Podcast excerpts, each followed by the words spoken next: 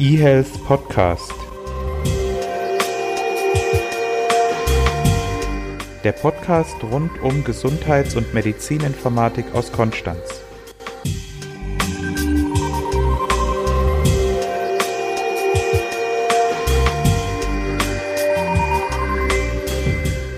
Hallo und herzlich willkommen in einem neuen Jahr. Wir haben auf unserer Uhr den 3. Januar 2018. Der Podcast kommt dann wahrscheinlich irgendwann gegen Ende der Woche raus. Das Jahr 2018 hat sehr stürmisch begonnen und das jetzt wirklich im wahrsten Sinne des Wortes. Wir werden hier weggeblasen. Heute Nacht hatte ich wirklich Angst, dass der ein oder andere Baum auf das Haus fällt. Aber wo bist du gerade? Bist du in Konstanz? Nee, nee, nee. Zu Hause bei Mama und Papa, wie sie es gehört, über Weihnachten im Saarland, genau. Aber hier ist es nicht minder schlimm. Also wenn ich gucke hier raus auf den See, ich habe schon geguckt, ob hier irgendwo ein Kitesurfer rumfliegt, weil der würde nicht viel Wasserkontakt haben, beziehungsweise Wasserkontakt nur im Sinne von Regen. Es pustet auch hier unglaublich. Und ich warte nur noch drauf, dass gleich wie bei Independence Day, die älteren Zuhörer werden den Film kennen, äh, gleich aus den Wolken so ein Raumschiff rauskommt oder so. Katwan hat mir gemeldet, dass ja in Konstanz auch ziemlich windig ist und ich habe so ein bisschen Angst um die Sachen, die bei uns auf dem Balkon stehen. Mal schauen. Und wie man leider hört, ich hoffe, es ist nicht allzu schlimm. Ich bin etwas angeschlagen. Das wird sich aber nicht auf die Qualität des Podcasts auswirken. Ja, schauen wir mal. 2018, was hast du dir vorgenommen? Mehr Sport? Ja, sowieso. Mehr Sport, gesünder essen, weniger Fernseh gucken, mehr lesen, was man sich so alles vornimmt. Aber natürlich alles nicht. Weil man sich das eh nicht, das hält man eh nicht durch. Ich will eine neue Sprache lernen. Das ist mein Vorsatz fürs neue Jahr. Ja, wenn man sonst nichts zu tun hat. Dann, was machen wir denn heute? Heute, wir haben kein richtiges großes Thema, ne, sondern wir sind, sind noch so ein bisschen im zwischen den Jahren Modus und dann haben wir uns einfach überlegt, ob unserer Faulheit, dass wir jetzt kein großes Thema machen, sondern einfach so ein bisschen Ausblick für 2018 machen und äh, ein paar News bringen. Genau, Rückblick, Ausblick. Wir müssen ja wieder schnell zurück zu unseren Familien. Das wird unser Thema und zwischendrin bringst du immer mal wieder die ein oder anderen News. Jo, willst du starten mit einem Ausblick, du vorausschauender also ich starte mal mit einem Rückblick und zwar das Thema E-Health-Gesetz. Was hat es letztes Jahr so alles gegeben? Da ist natürlich jetzt viel passiert. Insbesondere gab es viel Diskussionen über das E-Health-Gesetz. Ich pick jetzt einfach mal so ein paar Sachen raus. Am 30.06. ist das Interoperabilitätsverzeichnis offiziell gestartet. Am 27.11 gab es dann tatsächlich nach, ich weiß nicht wie vielen Jahren Planung und Tätigkeiten die erste Praxis, die angeschlossen wurde und die dann jetzt den Stammdatenabgleich machen kann. Bis Mitte 2018 sollen dann auch die anderen Praxen angebunden werden. Pflicht ist es aber jetzt erst ab 2019 und nicht wie ursprünglich gedacht ab 2018, schon ab Mitte 2018. Bis Ende des Jahres sollen die Voraussetzungen geschaffen werden für Arztbriefe, Notfalldaten, Medikationsdaten und eine Neuerung, die jetzt zum 01.01.18 aufgetreten ist, das Notfalldatenmanagement kann jetzt vergütet werden. Und da schließt sich dann gleich deine erste News an, Christian.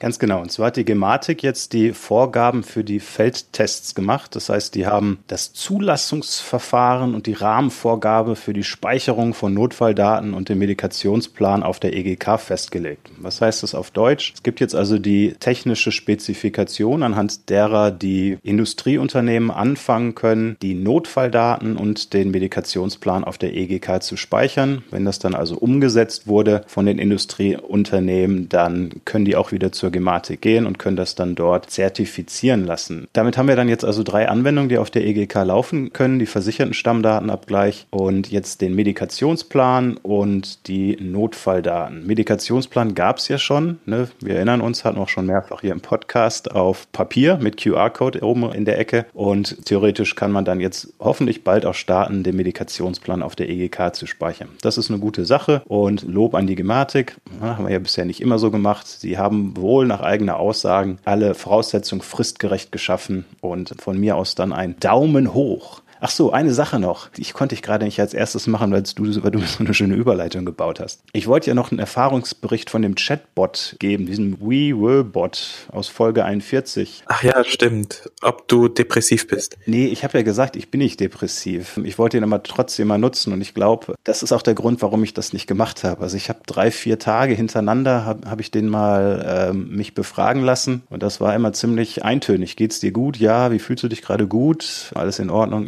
Und dann am vierten Tag hatte ich keinen Bock mehr und habe dem nicht mehr geantwortet, weil ich eben auch wusste, dass es ein Bot ist und kein Mensch, der dann traurig ist. Also von daher kann ich da nicht viel sagen im Erfahrungsbericht, außer ich habe es nicht gemacht, ich habe es abgebrochen. Mir war das irgendwann zu nervig. Aber ich, Leute, die betroffen sind, die werden dann natürlich, glaube ich, anders drauf reagieren als ich. Genau. Ansonsten, ja, mach du mal weiter. Ausblick. Ja, dann gehen wir zum nächsten Thema. Das passt oder das schmiegt sich auch sehr an das E-Health-Gesetz ran. Schmiegt sich ran. Ja, Telemedizin. Letztes Jahr gab es ja jetzt die Förderung des E-Arztbriefes und seit 1. April 2017 gibt es eine EBM-Ziffer für telemedizinische Röntgenkonsile und eine Förderung für die Videosprechstunden und Ausblick für 2018. Das hatten wir ja, glaube ich, im letzten Podcast mal angedeutet, dass die Bundesärztekammer vorhat, das Fernbehandlungsverbot abzuschaffen. Das wäre mal einen Schritt in die richtige Richtung, mal gucken, ob sie es auf ihrem Ärztetag durchgeboxt bekommen.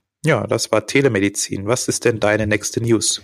Ich habe etwas, was jetzt ja nur so halbbedingt was mit eHealth zu tun hat. Und zwar ist eine Klinikkette ist zahlungsunfähig. Und zwar die Paracelsus-Kliniken sind zahlungsunfähig. Der Betreiber hat also einen Antrag auf Eröffnung eines Insolvenzverfahrens in Eigenverwaltung gestellt. Das bedeutet, dass die Paracelsus-Kliniken selbstständig aus dieser Insolvenz wieder herauskommen wollen, also Neustart wagen die Gewerkschaft Verdi hat sich dazu auch geäußert und meinte natürlich, dass es Managementfehler seien, dass es also in den Häusern zu viele Fachabteilungen gibt, dass Umstrukturierungen und Investitionen seit Jahren verpasst worden seien. Paracelsus hat wohl 40 Einrichtungen an 23 Standorten mit 5200 Beschäftigten. Das Insolvenzgeld soll aber reichen, dass die Löhne und Gehälter weiter gezahlt werden und auch die Versorgung ist somit weiter sichergestellt. Aber das ist was, was wir ja auch schon mehrfach hier im Podcast gesagt haben, dass wir in Deutschland Deutschland natürlich eine sehr, sehr große Krankenhausdichte haben und im Vergleich zu anderen Ländern und zu der Anzahl der Versicherten sehr viele Krankenhäuser haben. Und vermutlich werden wir die nächsten Jahre, Jahrzehnte weiter damit rechnen müssen, dass sich das so ein bisschen da konsolidiert und dass man eben nicht mehr in jedem Dorf übertrieben ausgedrückt ein Krankenhaus hat, das dann fast alle Krankheiten behandelt, sondern auch da wird der Trend weiter zur Spezialisierung gehen.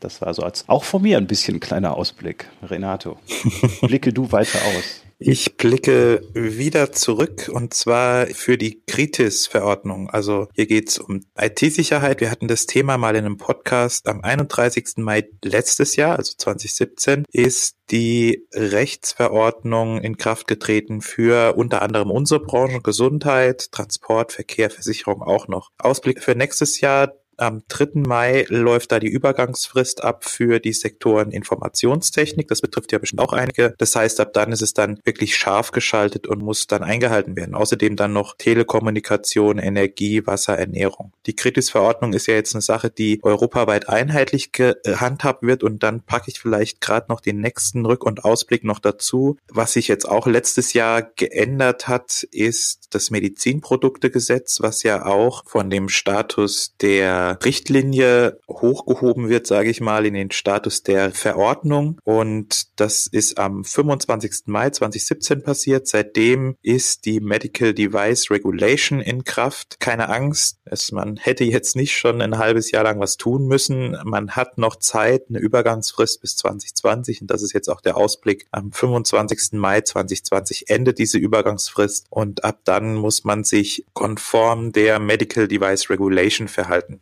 Renato, du hast übrigens natürlich total recht. Man hört überhaupt nicht, dass du erkältet bist. Gar nicht. ja, ja, ja. Vielleicht noch eine Anmerkung zu Kritis. Gerade im Buch gelesen von Mark Ellsberg. Blackout heißt es, morgen ist es zu spät. Und das möchte ich empfehlen. Hat auch wieder nur bedingt was mit E-Health zu tun, also ein bisschen.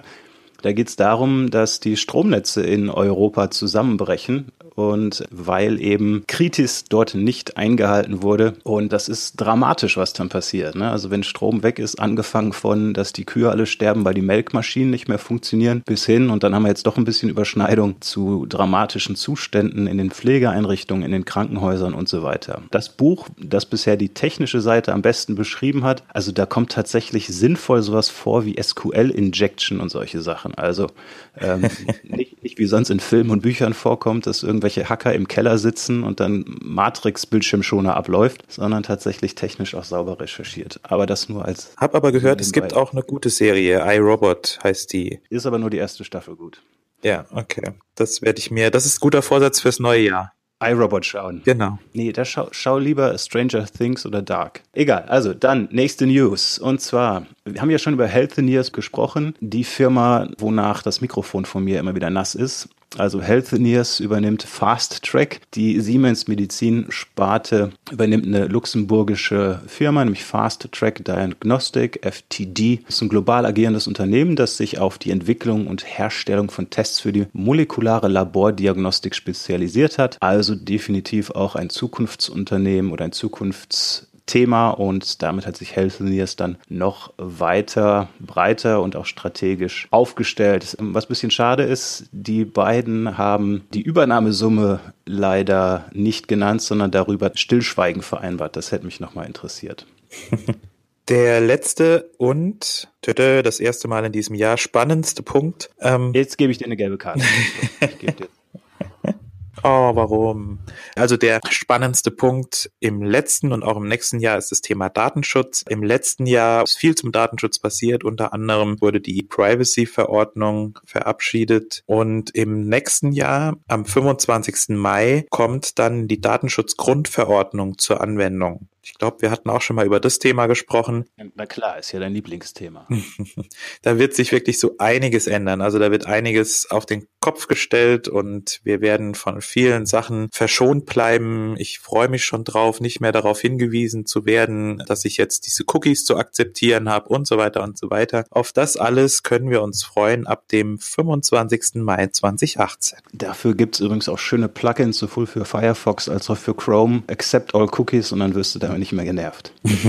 Das war jetzt auch schon wieder Nerd Talk. Letzte News für den ersten Podcast aus 2018 und zwar geht es da um eine Frost Sullivan Studie, die heißt Growth Opportunity Assessment of Healthcare IT Market in the United Kingdom, Germany, France and Spain. Und die hat Trends, markttreibende Faktoren, Wachstumschancen, aber auch Herausforderungen für IT-Investitionen im Gesundheitsbereich untersucht. Und die Quintessenz ist also, dass es eine relativ hohe Einführungsrate bei elektronischen Gesundheitsakten gibt, aber nur 15 bis 20 Prozent der Krankenhäuser ihre Daten mit anderen Organisationen teilen. Das ist relativ wenig, das sehe ich so aus auch. Dass sich das jetzt aber ändern wird, da die Pflege immer mehr digitalisiert wird, da wir zunehmend eine Fokussierung auf den Patienten haben und natürlich eine höhere Effizienz auch tatsächlich brauchen. Was interessant war, war, dass ungefähr ein Drittel der befragten Krankenhäuser gesagt haben, dass sie 11 bis 20 Prozent ihres gesamten Jahresbudgets in IT-Lösungen investieren. Ne? Muss man sich mal auf der Zunge zergehen lassen. Ein Drittel der Häuser, ne, wie gesagt aus UK, Deutschland, Frankreich und Spanien, investieren 11 bis 20 Prozent. In Deutschland haben wir im Schnitt zwei, zweieinhalb Prozent oder so IT-Investition des Gesamtbudgets von Krankenhäusern und entweder sind die Zahlen hier sehr, sehr falsch oder aber in England, Frankreich und Spanien wird einfach viel mehr investiert. Das ist etwas komisch, aber natürlich schön. Und wenn es tatsächlich richtige Zahlen sind, dann ist es etwas, was wir in Deutschland jetzt langsam auch wirklich mal brauchen. Dringend. Dringend, genau. Das war's von mir. Das war's auch von mir. Dann gucke ich jetzt nochmal, wie die Wäsche von den Nachbarn hier herumfliegt, wie ein großer Baukran bedenklich schwankt. und werde mich dann auch wieder zur Familie begeben. Ach so, eine Sache noch. Ich habe ein Codewort mit Studenten ausgearbeitet oder zwei. Das eine war gelbe Karte, das habe ich vorhin schon angewandt. Und das zweite ist Bitcoin-Hype. Das habe ich jetzt irgendwie in den Podcast unterbringen müssen. Bitcoin-Hype habe ich jetzt keine Idee gehabt, wie ich das noch mit einbringen kann. Rückblick 2017, ganz klar. Jetzt ist es gedroppt, egal. Damit habe ich auch das auf meiner To-Do-Liste abgehakt. Sehr schön. Dann sagen wir Tschüss, oder? Ja. Die nächste Folge wird dann wieder von Bernhard bestritten. Und ja, ich wünsche allen Zuhörern einen super Jahresanfang. Und wie immer nochmal der Aufruf, kommentiert doch bitte mal, was ist gut, was ist schlecht, was ist unlustig und so weiter. Servus, Pfirteich. Macht's gut. Tschüss. eHealth Podcast. Der Podcast rund um Gesundheits- und Medizininformatik aus Konstanz.